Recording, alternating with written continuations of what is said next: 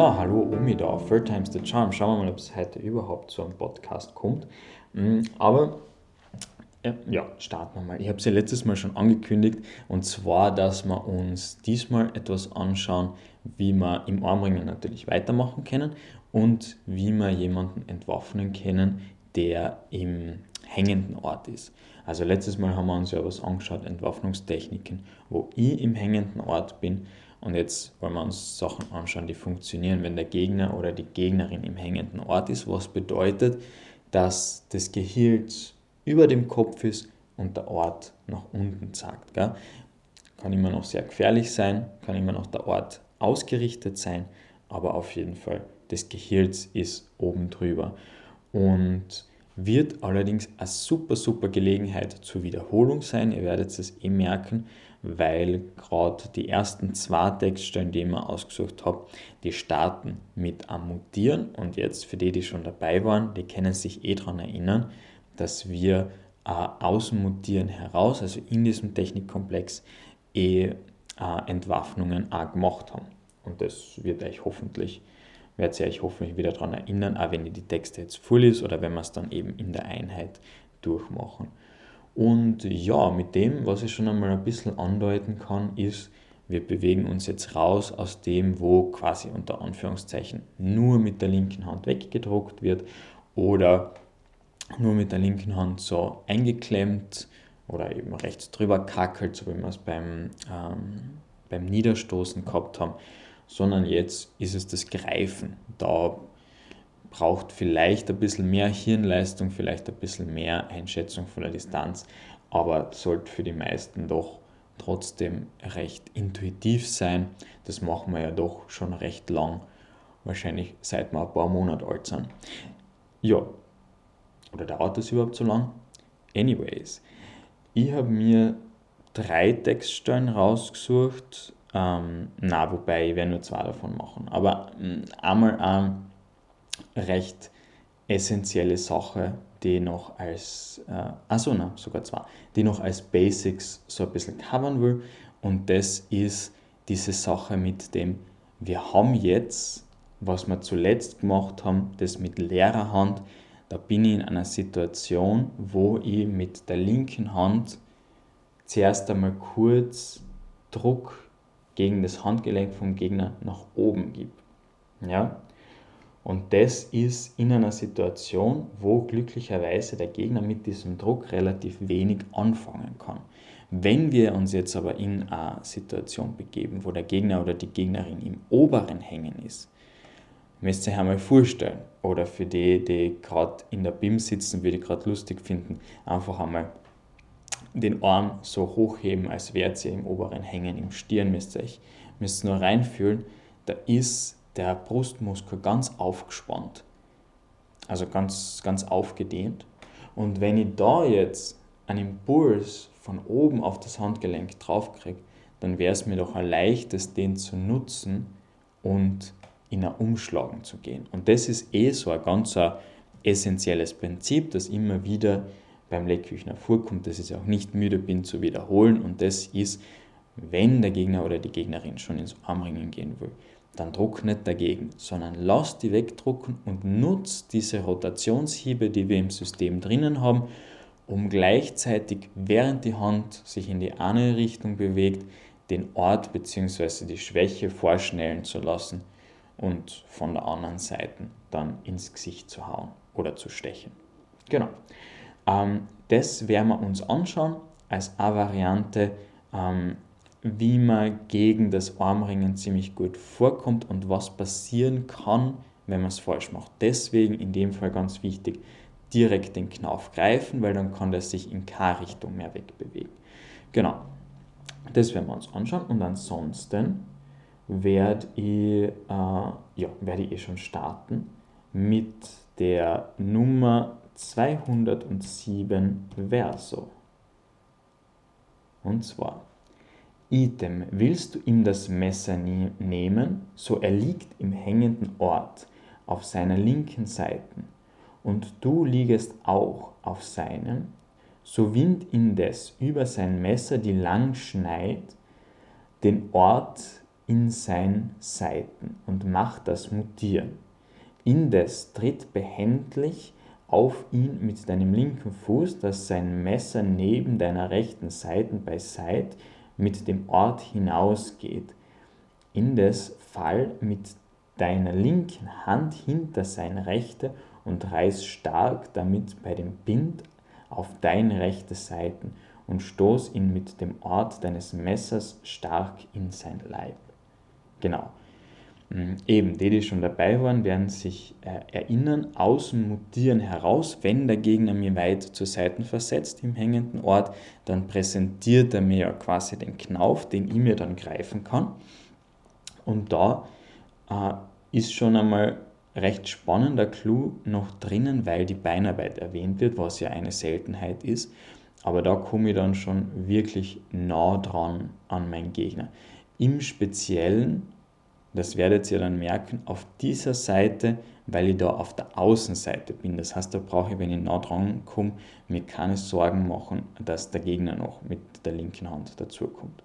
Genau. Und in dem Fall ist es dann so, dass es dann dass ich das dann entweder als Messer nehmen tatsächlich weiterführen kann oder als ähm, oder einfach das Mutieren dann fertig mache quasi, weil ich habe die Kontrolle jetzt über das Messer des Gegners, das heißt, ich kann einfach meinen Stich, meine Technik fertig machen, so wie das da dann steht.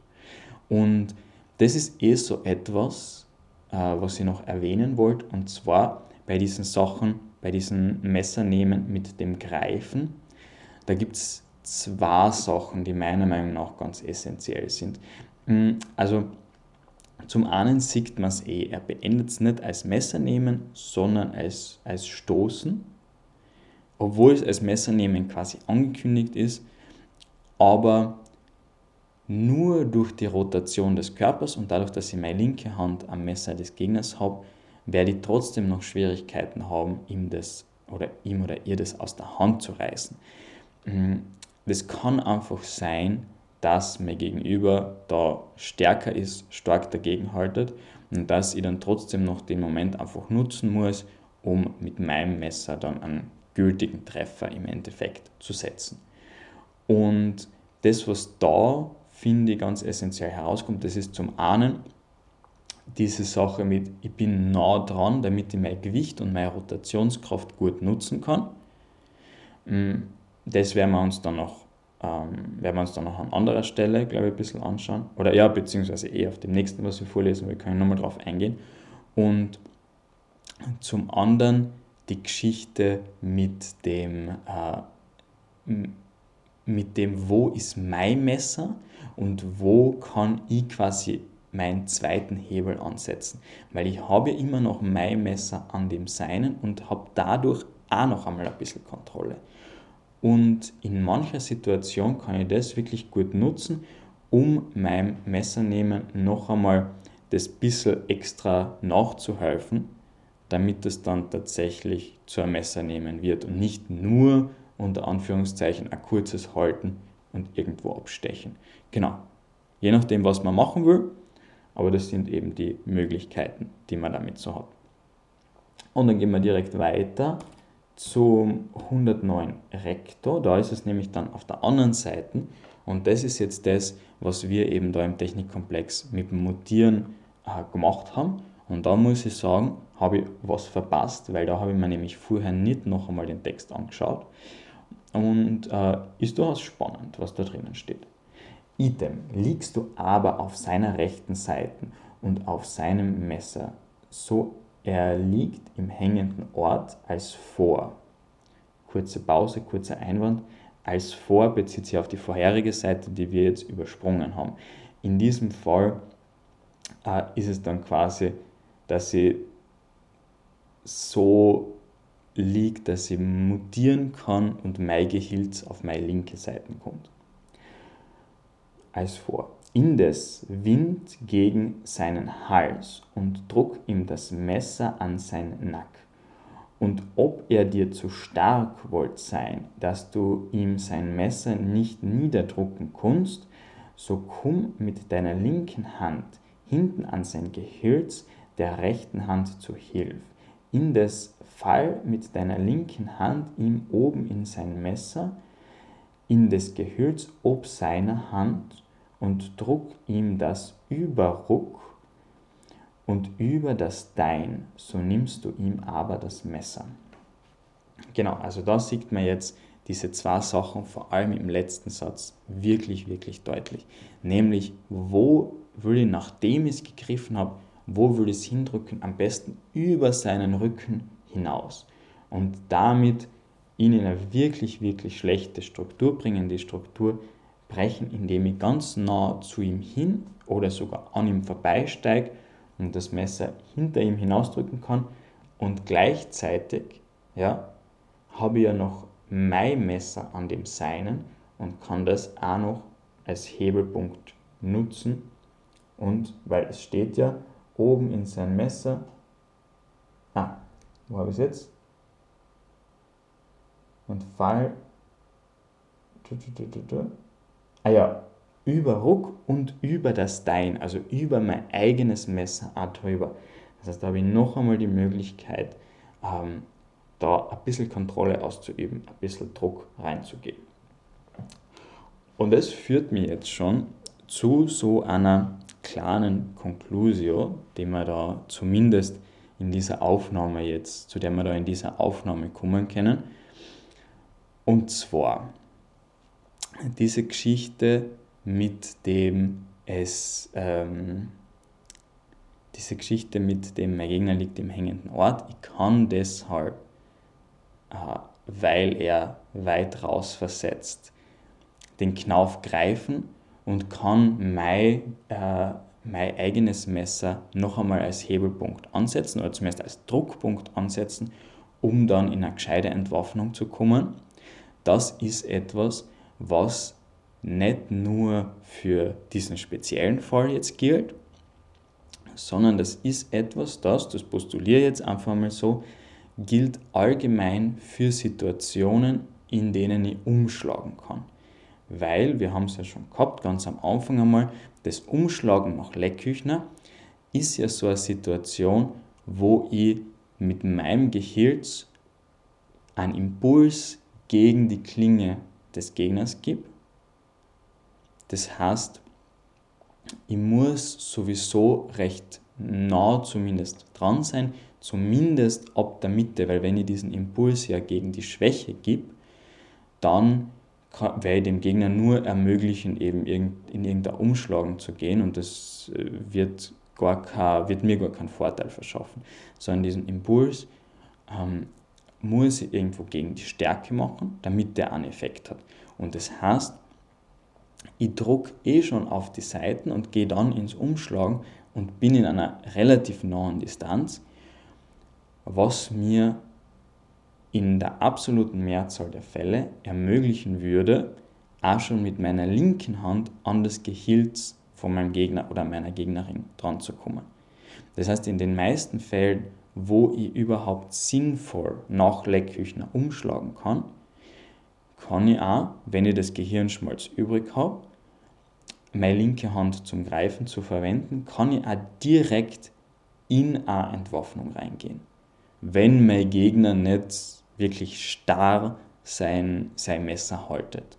Ähm, dann wird diese Entwaffnung auch gelingen, weil ja gleichzeitig den Zug mit der linken Hand in die hoffentlich richtige Richtung, aber das schauen wir uns ja im Detail dann noch an, gleichzeitig den Zug mit der linken Hand und den Druck mit der rechten Hand in die gleiche Richtung habe. Und das sind solche Entwaffnungsmechaniken, die tatsächlich auch öfter vorkommen.